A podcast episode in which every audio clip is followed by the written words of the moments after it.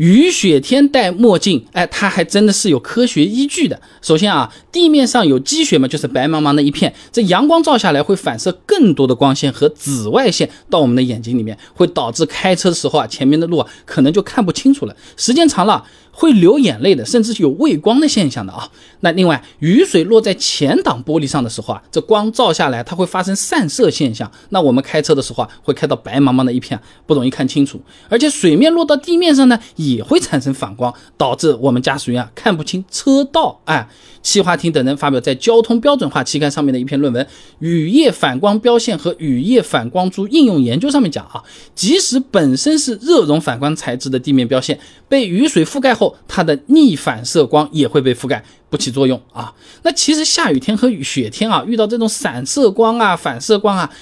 它都叫偏振光这么个东西。哎，这沈阳理工大学呢，李芳发表了一篇论文，基于偏振光原理的图像高光消除方法上面，他说啊，这带偏光镜就可以减少车辆在暴雨中行驶时候呢遇到的偏振光。它原理呢，就是你带了这个偏光镜啊，自然光中的一部分啊，它就被这上面的一种材料吸收掉了。另外一种呢，它这个光啊被滤掉了，这个时候滤出的光呢就是线性偏振光。说真话，什么眩光啊、杂光啊，就好像在你前面装了一个视线很好的百叶窗，都挡掉了，你自己看得很清楚，刺眼的东西又没有，都过滤掉了。那具体呢，用我们这个备胎说车的偏光镜给大家实测一下，你看看啊，雪天开车带上偏光镜啊，眼前就不容易有这种特别强烈的白茫茫的一种。